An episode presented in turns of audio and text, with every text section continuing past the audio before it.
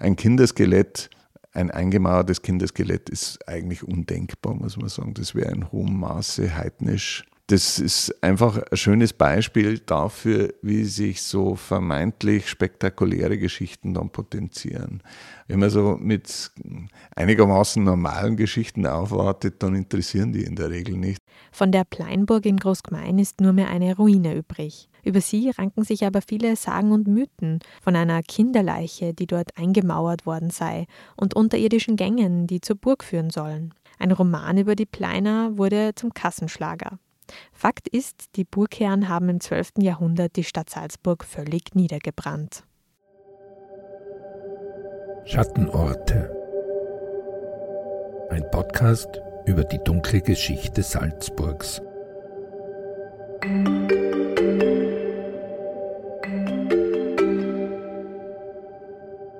Herzlich willkommen zu einer neuen Folge von Schattenorte.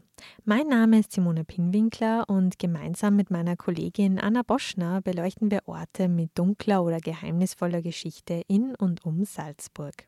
Dazu gleich eine Ankündigung. Am Montag, 4. März um 18.30 Uhr laden wir zur ersten Live-Podcast-Folge von Schattenorte im SN-Saal. Also wir nehmen eine Episode auf der Bühne auf mit zwei Gesprächspartnerinnen, Sabine Veits-Falk aus dem Stadtarchiv Salzburg und Anna Holzner vom Keltenmuseum Hallein. Der Abend steht unter dem Motto Verlorene Geschichte in Salzburg. Wir besprechen darin zwei Schattenorte, nämlich ein Afrikamuseum, das es einmal in der Stadt Salzburg gegeben hat, und ein Kloster in Hallein, das in den 1940er Jahren abgebrannt und danach sogar gesprengt worden ist. Wir würden uns freuen, wenn Sie dabei sind. Der Eintritt ist frei. Melden Sie sich gerne an unter shop.sn.at. Es gibt auch musikalische Umrahmung. Die jungen Salzburger Musiker von Vokale Randale werden uns a cappella durch den Abend begleiten. Das Buch zum Podcast können Sie dort übrigens auch erwerben, wenn Sie möchten, denn äh, das gibt es ab 26. Februar über den SN-Shop, den Verlag Anton Pustet oder in der Buchhandlung Ihres Vertrauens. Werbung Ende.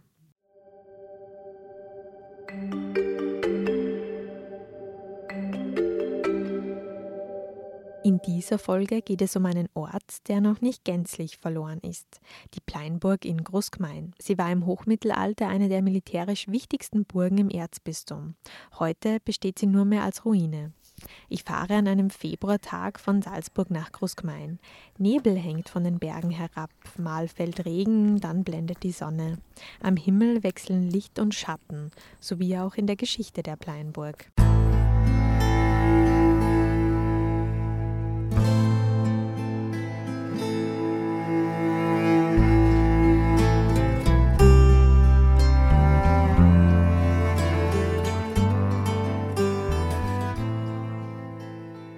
Der steil nach Westen abfallende Hügel bei Großgmein, genannt Pleinberg, trägt eine vielzackige Krone aus Stein. Das ist die Ruine einer einst mächtig und unbezwingbar gewesenen Feste. Buchwälder, durchsetzt von Fichten, Tannen und Eiben, streben den Berg hinan, und das alte graue Gemäuer versinkt, ertrinkt im grünen Wald. Goldbraunes Laub raschelt trocken unter meinen Sohlen. Trauer drückt mein Herz. Trauer über Vergänglichkeit aller Kraft und Schönheit. Trauer über die Treulosigkeit und Vergesslichkeit der Menschen, denen Vergangenheit nichts gilt und nichts galt. Wie könnte sonst die Pleinburg dem Verfall preisgegeben sein, zerfressen, zernagt vom Zahn der Zeit? Sie, die romantische Zeugin einer heidnischen, kühnen, ritterlichen Zeit, die verschwunden ist. Auf immer. Dieser poetisch anmutende Text stammt nicht von mir, sondern es sind Auszüge aus dem Buch Der Hallgraf. Das ist ein historischer Roman von Annie Jungmann-Wilhelmi aus den 50er Jahren. Die Autorin hat einige Jahre am Fuß des Pleinbergs gelebt und die Geschichte der Burgherren in einen Roman verpackt. Mehr zu dem Buch erfahren wir noch später in der Folge, aber eines kann ich schon verraten. Es war wie ein regionales und vielleicht wie in der Zeit üblich schwülstigeres Game of Thrones. Wenn jemand aber wirklich etwas über die Geschichte der Burg erfahren will, ist bei dem Buch an der falschen Adresse. Also wende ich mich an den Historiker Johannes Lang aus dem Stadtarchiv Bad Reichenhall. Treue Podcast-Hörerinnen und Hörer kennen ihn aus der Folge zum Untersberg oder aus jener Folge über den Schmuggel zwischen Salzburg und Bayern nach dem Zweiten Weltkrieg. Die Pleinburg ist ein Herzensthema von Lang. Er beschäftigt sich seit seiner Jugend damit. Und das merkt man auch, wenn man ihn mit dem Thema konfrontiert. Notizen braucht er keine. Er erzählt die Geschichte, die ja doch über Jahrhunderte hinweg geht, als sei es seine eigene. Am Ende erfahren wir auch warum. Aber starten wir ganz zu Beginn. Es heißt, der Ort, äh, wo heute die Burg steht, beziehungsweise die Ruine, sei bereits von Kelten genutzt worden als Begräbnisstätte. Was sind denn nun frühe Belege? Was wissen wir vom Beginn der Pleinburg? Also wir wissen zumindest, äh, dass diese, diese Anhöhe genutzt wurde bereits in vorchristlicher Zeit. Die bietet sich ja auch regelrecht an, ähm, weil es ja eigentlich aus dem flachen Areal hinauf auf die Höhe ähm, nur kurze Zeit dauert, aber dieser Burgberg doch relativ steil ist. Also eigentlich ideal, äh, um sich ähm, ja, aus äh, Schutzgründen zurückzuziehen. Also von daher äh, ist es total naheliegend, ob das jetzt ein Begräbnisort gewesen ist, das steht wieder auf einem anderen Papier, weil normalerweise verwendet man so exponierte Höhen nicht unbedingt als Begräbnisorte. Da gibt es andere Orte, die äh, da geeigneter sind. Also Anhöhen werden immer verwendet, ähm, wenn man Schutz sucht, aber natürlich auch um zu repräsentieren und da sind wir also dann schon im Mittelalter ähm, bei dieser ersten Anlage, ähm, die möglicherweise, so genau wissen wir es tatsächlich nicht, noch auf das äh, 11. Jahrhundert zurückgeht. Die erste Erwähnung eines Grafen, der sich nach Plein nennt, ist dieser Verigand von Plein. Und da ist es ja ganz interessant, ähm, dass dieser Name Verigand hier nördlich der Alpen ähm, eigentlich so gut wie gar nicht vorkommt. Ähm, wir finden ihn allerdings, und das ist eine Erkenntnis von Heinz Dobsch, wir finden diesen Namen in Kärnten. Und äh, deswegen ist es denkbar, dass dieser Verigand aus Kärnten, der ursprünglich so im Umfeld auch und in der Verwandtschaft der heiligen Hämmer von Gurk gewesen ist und in diesem Bereich um Gurk auch tätig gewesen ist, dass der dann ähm, irgendwann mal, aus welchen Gründen auch immer, nach nördlich der Alpen ist, also in unseren Raum hier. Hier hat es bereits eine große Grafschaft gegeben, ähm, die für uns als Historiker nur so ganz diffus auftritt. Also wir kennen da eigentlich für diese Grafschaft, die nach dem oberen Salzburggau bezeichnet wird, ähm, nur die sogenannten Leitnamen. Das äh, ist in erster Linie Wilhelm und Luitpold oder Luithold. Und ähm, die tauchen bis ungefähr 1050 auf, diese, diese Graphen mit diesen Leitnamen. Und dann haben wir einen Bruch über ungefähr 50 Jahre ähm, und danach taucht dieser Veregant plötzlich auf. Und dessen Nachfolger tragen jetzt interessanterweise wieder den Leitnamen Luipold und Luithold. So, da kann man rekonstruieren, dass dieser Wehrigand aus Kärnten hierher gekommen ist und hat hier eine Erbtochter geheiratet aus dieser Sippe der Wilhelme und Luitpolde. Und nachdem offensichtlich diese äh, Sippe mächtiger war als die eigene Pleiner Sippe, hat man dann ähm, für die Vornamen wieder die Leitnamen dieser mächtigeren Familie verwendet. Das ist eine ganz übliche Praxis. Und das ist im Mittelalter eigentlich gang und gäbe, dass die männlichen Nachkommen versuchen, nur sozial nach oben zu heiraten. Während bei den Frauen das sozusagen keine Rolle spielt. Also da kann man auch mal sozusagen sozial nach unten heiraten. Großgemein bestand damals nur aus wenigen Gehöften. Warum die Pleiner gerade von Kärnten nach Salzburg gekommen sind, liegt wohl an Reichenhall und der Saline. Daher gibt es in der Region auch eine besonders hohe Burgendichte, schildert Lang. Und mm, deswegen ist davon auszugehen, jeder wollte ein Stück von diesem Kuchen abbekommen. Ähm, jeder wollte Salinenanteile haben. Und ähm, das hat offensichtlich die Pleiner dazu geführt, dass sie sozusagen ganz äh, am Rande ihres Herrschaftsgebietes, ihrer Grafschaft, ähm, ihre, ihre Burg dann errichtet haben, um auf die eigenen Salinenanteile, die man hier dann hatte, auch immer Zugriff zu haben und ja, in erster Linie ein Augenmerk drauf zu haben. Wenn man da nicht vor Ort präsent gewesen ist, dann hat, hat man eigentlich viel zu wenig Einflussnahme und Mitspracherecht. Im Jahr 1167 kam es zu einem besonders dunklen Kapitel in der Salzburger Geschichte. Die Stadt Salzburg brannte vollkommen ab.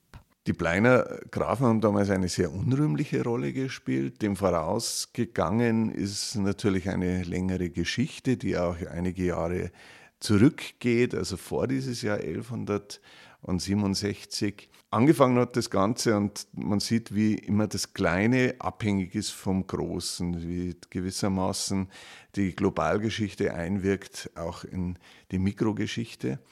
Und da war es die Papstwahl des Jahres 1159, die sich also verheerend ausgewirkt hat, weil man konnte sich damals nicht auf einen Papst einigen. Äh, es kam zu einem äh, ja, sogenannten Schisma, ähm, einem Zerwürfnis innerhalb der Kirche. Es hat zwei verschiedene Päpste gegeben, auf der einen Seite Alexander, auf der anderen Seite Viktor. Während Viktor vom Kaiser äh, Barbarossa unterstützt wurde, Friedrich Barbarossa unterstützt wurde, ist der größte Teil des Klerus ein Anhänger von Alexander gewesen. Und hier im süddeutschen Raum hat sich der damalige Salzburger Erzbischof Eberhard I. gewissermaßen zur Speerspitze äh, dieser klerikalen äh, Partei erhoben. Und das hat natürlich äh, einen Konflikt ausgelöst äh, zwischen einerseits äh, dem Salzburger Erzbischof und andererseits dem Kaiser. Ähm, dieser Konflikt ist dann eskaliert bei einem Hoftag äh, des äh, Kaisers, den er in Laufen an der Salzach abgehalten hat.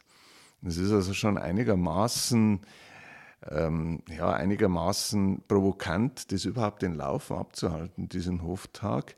Äh, denn Laufen war eine salzburgische Stadt. Und bei diesem Hoftag hat der Kaiser die sogenannte Reichsacht über den Salzburger Erzbischof verhängt. Das war in dem Fall also schon der Nachfolger von Eberhard, äh, Konrad, der sogar ein Verwandter gewesen ist äh, des Kaisers also wie der Adel damals insgesamt großflächig verwandt gewesen ist und weiträumig verwandt gewesen ist. Und bei dieser äh, Verhängung der Reichsacht, das hört sich also so etwas belanglos an, aber in Wirklichkeit wird da jemand geächtet, also hat nichts mit der, mit der Zahl 8 zu tun, sondern mit der Ächtung zu tun. Und es wird jemand für vogelfrei erklärt. Und vogelfrei heißt, ähm, dass er von jedem getötet werden kann, äh, ohne dass derjenige, der diesen Mord dann begeht, sie irgendwie sich rechtfertigen müsste. Also das heißt, auch die engsten Vertrauten des Erzbischofs könnten theoretisch jetzt seine Feinde sein. Da geht es also dann darum, für den Erzbischof eine möglichst treue Gefolgschaft um sich zu scharen. Äh, und auf der anderen Seite versuchte der Kaiser damals schon seine Athlaten ähm, gewissermaßen auf den Erzbischof zu hetzen. Ähm, das funktioniert, indem man mal abklopft, wer aus dem regionalen Adel äh, schließt sich äh, dem Kaiser an. Und das waren so gut wie alle. Also der Adel hat eindeutig Partei ergriffen für diese kaiserliche Partei. Und ähm, dann geht es darum, wer ist auch bereit, dann da zuzuschlagen. Und das beginnt bei den Pleinern, die ganz offensichtlich Parteigänger des Kaisers sind, zunächst einmal mit kleinen Raubzügen gegen salzburgische Besitzungen. Wie gesagt, in diesem oberen Salzburggau gibt es eine ganze Reihe an erzbischöflichen Besitzungen, die ungeschützt sind, das fängt bei Bauernhöfen an, geht über staatliche Gehöfte, ähm, ja, bis hin zu Wirtschaftseinheiten und so weiter. Da kann man mit kleinen Sticheleien viel ausrichten. Das tun sie zunächst auch, werden dann vom Salzburger Erzbischof gebannt, das ist von der, Kommunion, von der Kommunion ausgeschlossen und damit eigentlich auch von der Kirche, von der äh, Teilhabe an der Kirche ausgeschlossen, was für einen mittelalterlichen Menschen schon eine gewisse ähm, Tragödie darstellte grundsätzlich, weil ihm damit die Bestattung in geweihter Erde auch versagt geblieben ist. Und ähm, das waren sozusagen die, ja, die Waffen der Kirche, mit denen der Salzburger Erzbischof da geantwortet hat. Aber der offensichtlich diese äh, Zugkraft des Kaisers ist stärker und er fordert die Pleiner dann regelrecht auf, jetzt nun einen finalen Schlag gegen den Salzburger Erzbischof zu führen. Der Kaiser Friedrich Barbarossa rief die Pleine in einem Brief zum Tun auf. Der Brief ist noch erhalten. Darin schreibt der Kaiser, dass er zwar wisse, dass das Opfer groß sei, es könne zum Schaden des Ansehens der Pleiner führen, aber wenn die Tat dann wirklich vollbracht sei, werde man die Pleiner auch entsprechend entschädigen. Und so kommt es in der Nacht vom 4. auf den 5. April 1167 zum großen Stadtbrand in Salzburg. So ziemlich alles brennt nieder. Denn damals im 12. Jahrhundert, so schildert es Lang, war noch alles in Holz erbaut, beziehungsweise es war gerade der Übergang von Holz auf Steinbauten. Und ein mit Holzschindeln gedecktes Dach fing sehr schnell Feuer, das dann auf weitere Gebäude überging. Der Schaden war groß. Der Verdacht fällt sofort auf die Pleiner. Ähm, die Stadt, wie gesagt, ist äh, ziemlich vernichtet. Der Schaden möglicherweise größer als beim Bombenangriff auf Salzburg 1945. Und äh, die äh, Pleiner ziehen sich wieder zurück auf ihre Pleinburg. Wie gesagt, werden sofort mit dem Verdacht konfrontiert, sie seien es gewesen.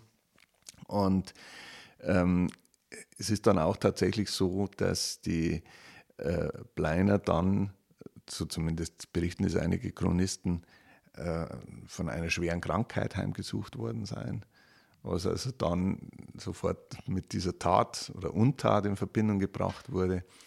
Und sie haben also dann äh, in späterer Zeit äh, versucht, also da Abbitte zu leisten und Wiedergutmachung zu leisten, in der Hoffnung vom Bannstrahl gelöst zu werden, was also dann offensichtlich auch erfolgt ist. Aber diese, ähm, diese Tat, ähm, die, diese Brandschatzung Salzburgs, die hat zumindest dazu geführt, dass für einige Jahre der Kaiser Friedrich Barbarossa hier schalten und walten konnte, wie er wollte, dass er dann wirklich auch frei über den Salzburger, ähm, über die Salzburger Kirchengüter verfügt. Und ähm, erst ähm, in den 70er, auch äh, in den 1170er Jahren, äh, hat sich also dann dieses Verhältnis wieder eingerenkt. Da gab es neue Machthabe, es gab neue Machtkonstellationen, Verschiebungen und so weiter und so fort. Die nachfolgenden Generationen versuchten dieses Unrecht wieder gut zu machen. So hat der Enkel Luithold III. an einem Kreuzzug nach Ägypten teilgenommen. Dabei ist er allerdings bei einer Schiffsschlacht von einem vergifteten Pfeil verletzt worden und ist in der Folge gestorben. Die männliche Linie der Pleiner stirbt damit recht früh im Jahr 1250 aus. Der Erzbischof hat sich zu dem Zeitpunkt bereits die Nachfolgerechte für Plein gesichert. Zunächst setzte man noch zwei Verwandte ein, Otto und Konrad. Residiert haben die Grafen von Plein dann aber kaum mehr in Großgemein. Dort war ein Burggraf im Turm untergebracht, der sich gekümmert hat.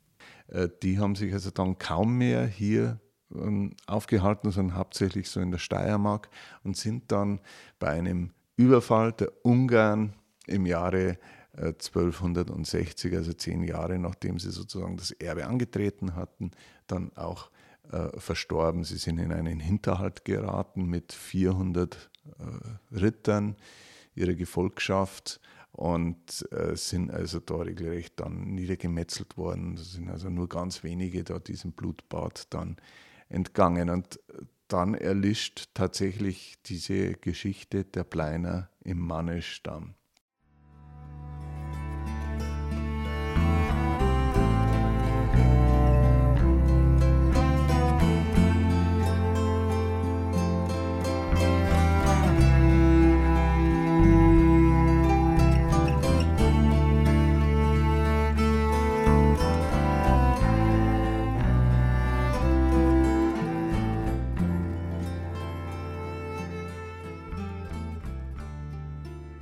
Der Erzbischof zieht dann als neuer Burgherr ein und damit ist auch in der Zeit, wir sind Ende des 13., Anfang des 14. Jahrhunderts, die Grenze zwischen Salzburg und Bayern festgelegt. Die Bleinburg hat natürlich deswegen eine Bedeutung gehabt, weil sie sehr grenznah gewesen ist. Also vom Burgberg oben bis zur Grenze, Luftlinie sind es vielleicht 300, 400 Meter. Und ähm, man wusste äh, vor allem im Zuge der sogenannten Territorialisierung Salzburgs, also der Ablösung Salzburgs aus dem bayerischen Mutterland so um 1340 herum, dass ähm, ab diesem Zeitpunkt da drüben Bayern ist, ja, sozusagen ein anderes Land, das theoretisch auch Gegner sein kann, und auf der anderen Seite ähm, oder auf dieser Seite, diesseits, dann äh, die Bleinburg, die schon sehr exponiert lag, ähm, vor allem in Richtung Reichenhall.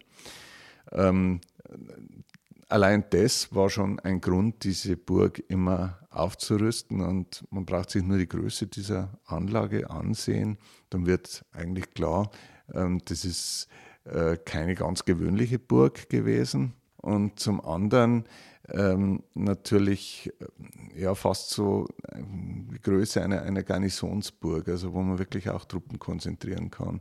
Ähm, und sowas dürfte auch öfter mal der Fall gewesen sein. Ähm, denn Auseinandersetzung zwischen ähm, Bayern und Österreich und äh, dem oft mit Österreich verbündeten Salzburg hat es eine ganze Reihe gegeben. Und ähm, äh, diese, diese, diese Befestigungsanlage ist dementsprechend immer wieder regelmäßig auch äh, wieder hergerichtet worden, wieder instand gesetzt worden.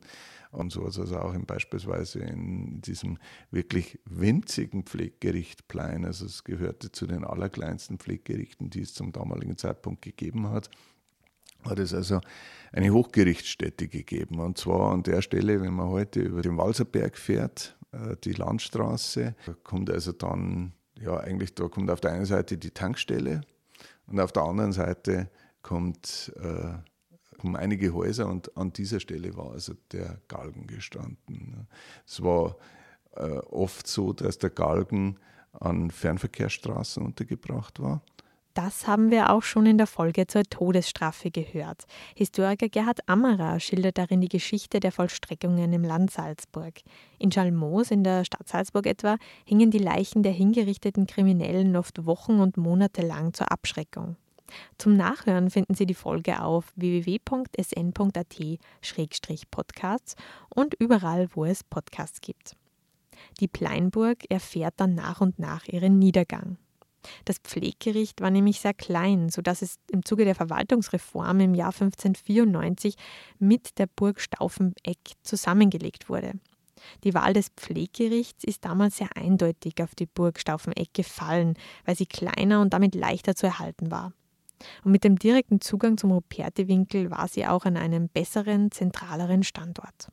Bis zum Jahr 1796 war dann noch der letzte Kanonier, ein Invalide im Pulverturm der Pleinburg untergebracht.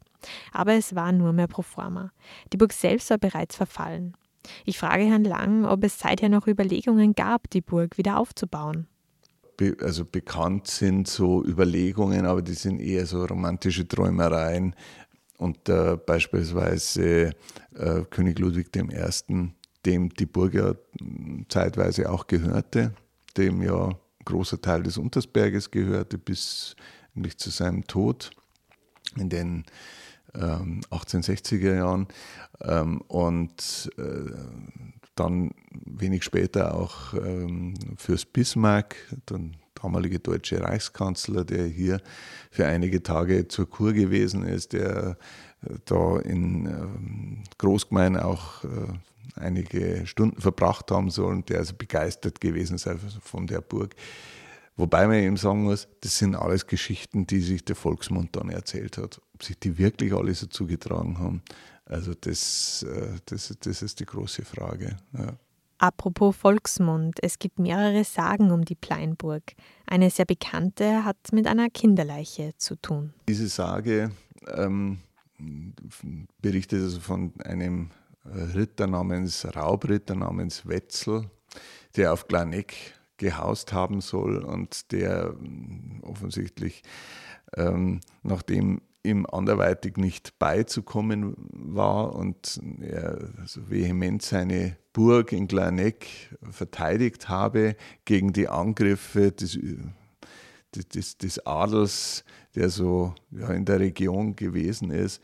Da habe er dann mal, um zu zeigen, wie gut es ihm immer noch geht, trotz der Belagerung, ein großes Fest veranstaltet und habe seine Feinde eingeladen zu diesem Fest.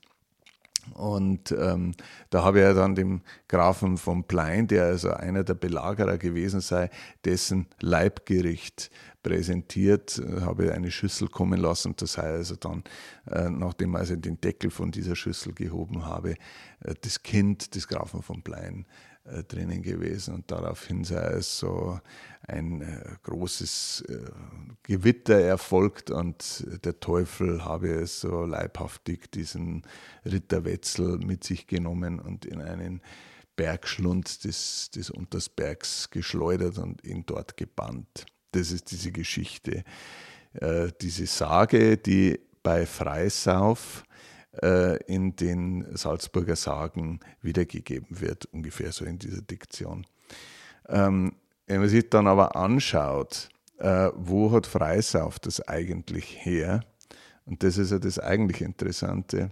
Und deswegen wir gehen ja viel zu unkritisch mit den Sagen um. Weil bei uns sind die Sagen, die irgendwann Freisauf aufgeschrieben hat, das sind für uns äh, uralte Erzählungen, die es so seit Menschengedenken an ähm, gewissermaßen vom Mund zum Ohr ähm, weitergegeben werden.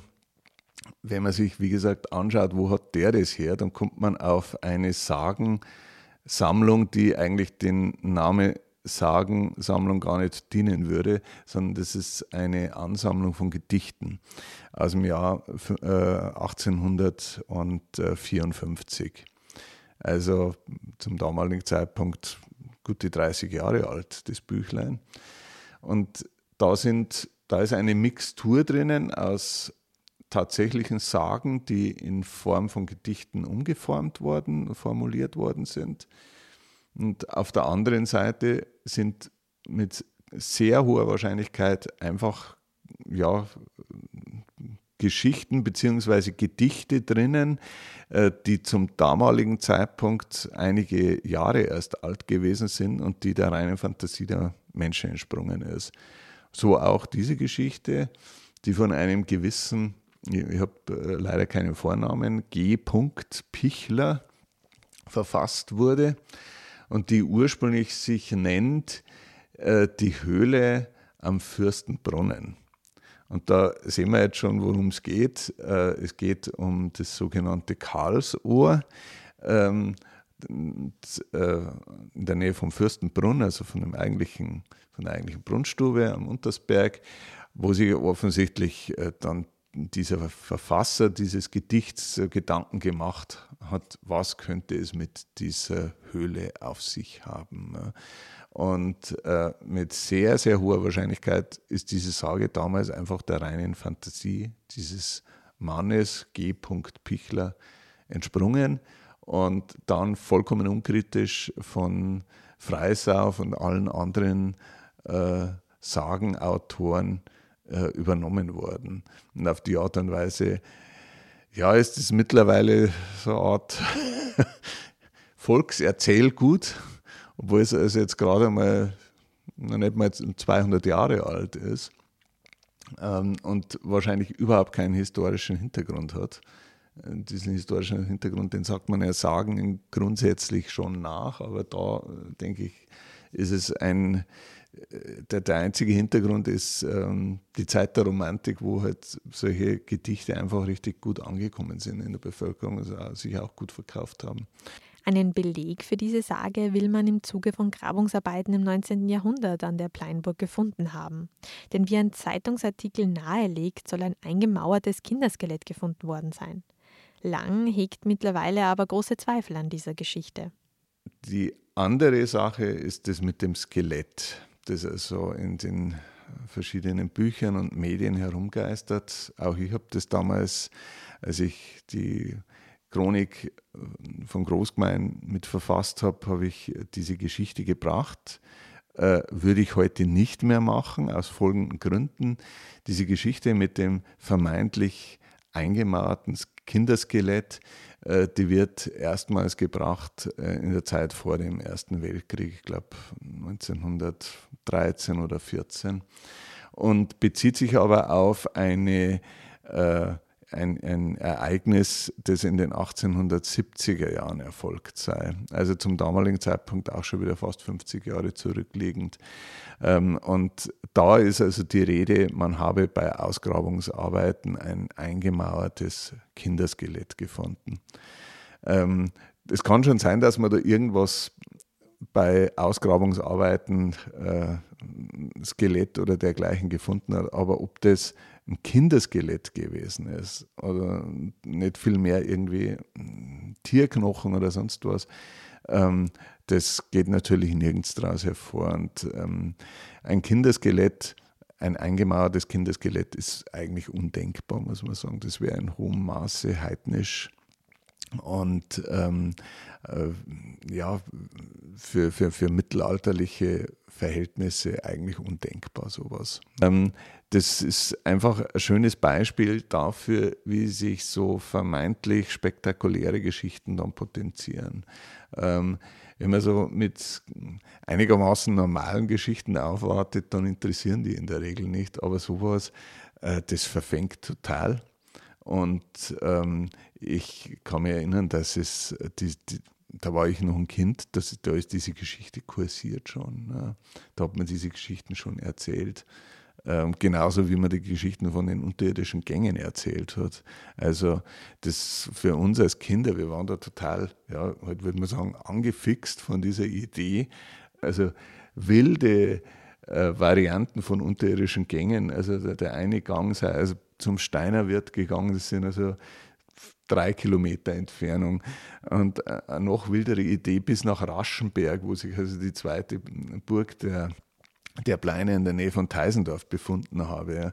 Also als Kinder haben wir, haben wir diese Geschichten geliebt und haben diese Geschichten auch geglaubt. Und ähm, erst vor einiger Zeit hat mir ein älterer Großgemeine erzählt, dass also da äh, ja, in einiger Entfernung zur Pleinburg eine alte Schmiede gewesen ist und da war ein großer Stein also aus einer hinterfüllten Mauer von dieser Schmiede rausgebrochen. So ist es dann so eineinhalb Meter ist da reingegangen, weil der Stein rausgebrochen war.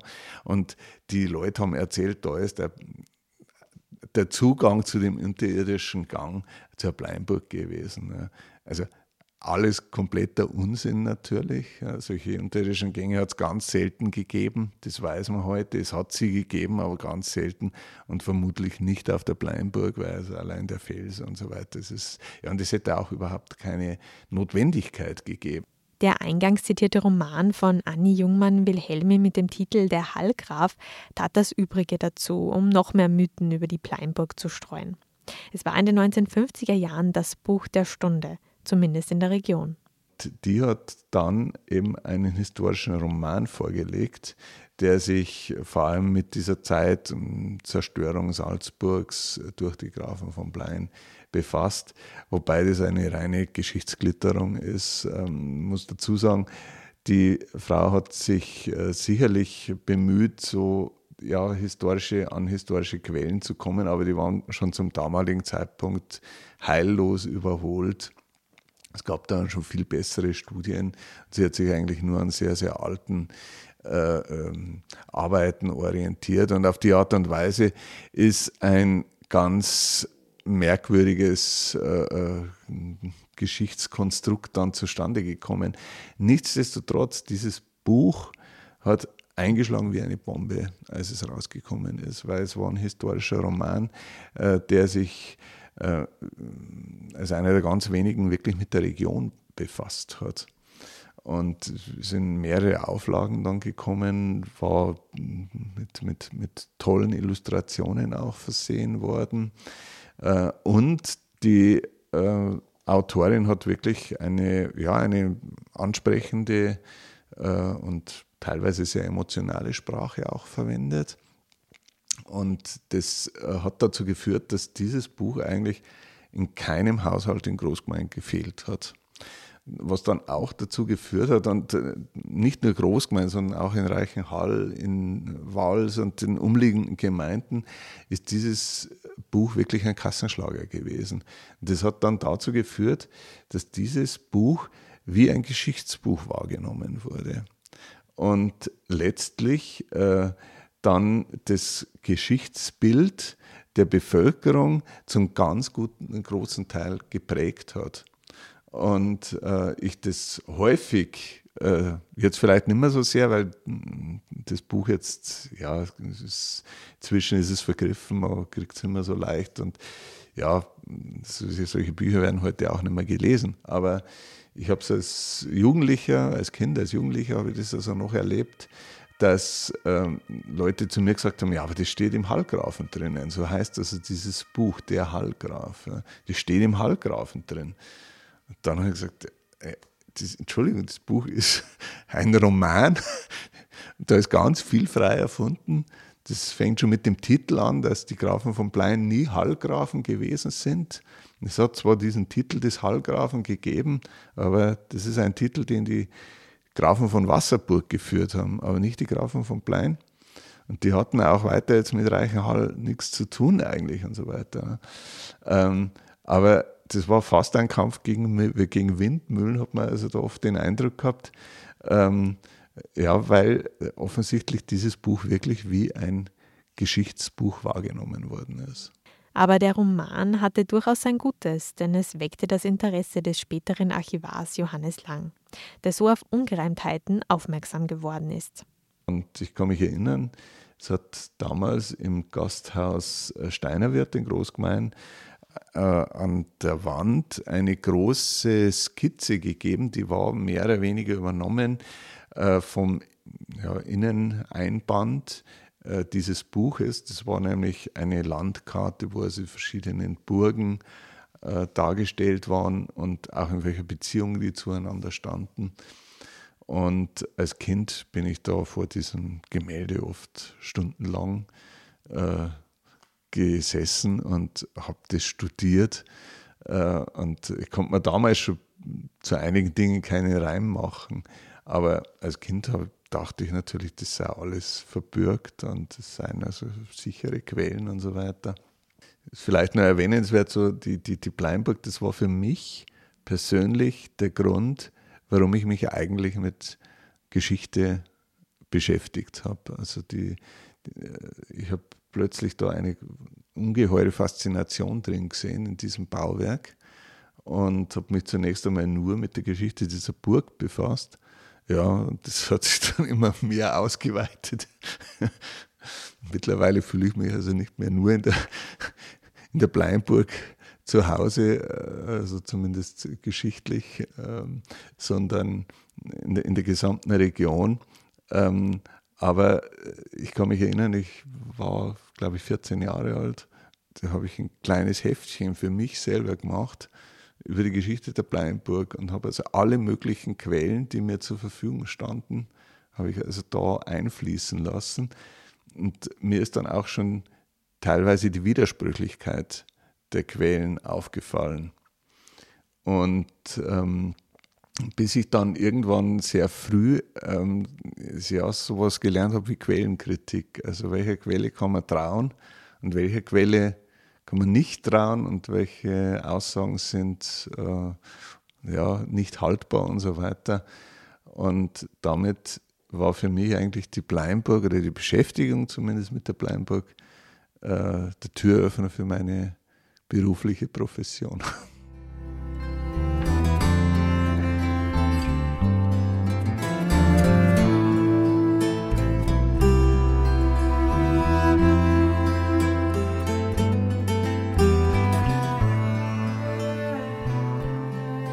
Schwarz schlagen die Schatten hohe Mauern in den öden Burghof.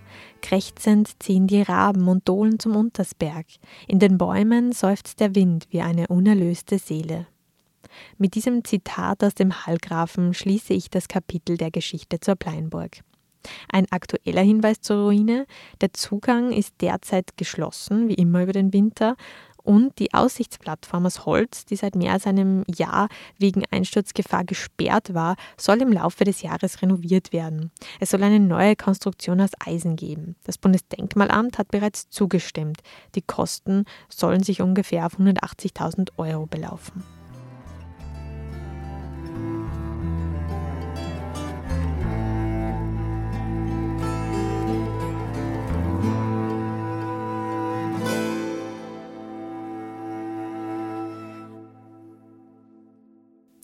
Bedanke mich bei allen Hörerinnen und Hörern fürs Interesse. Wenn Sie noch mehr Schattenorte hören oder lesen wollen, dann kommen Sie doch gerne am 4. März in den SM-Saal. Wir würden uns freuen, Sie persönlich begrüßen zu dürfen. Und nun, also ab Montag, 26. Februar, erscheint auch das Buch zum Podcast Schattenorte, Geschichten und Geheimnisse in Salzburg im Verlag Anton Pustet. Die Links finden Sie im Zusatztext. Haben Sie Fragen oder Anregungen zu dieser Folge oder kennen Sie Schattenorte in Ihrer Heimat, die wir beleuchten sollen?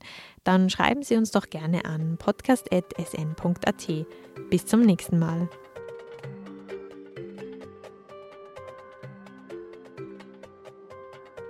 Das war ein Podcast der Salzburger Nachrichten. Redaktion Simona Pinwinkler und Anna Boschner. Wenn Sie mehr wissen wollen, finden Sie uns im Internet unter www.sn.at.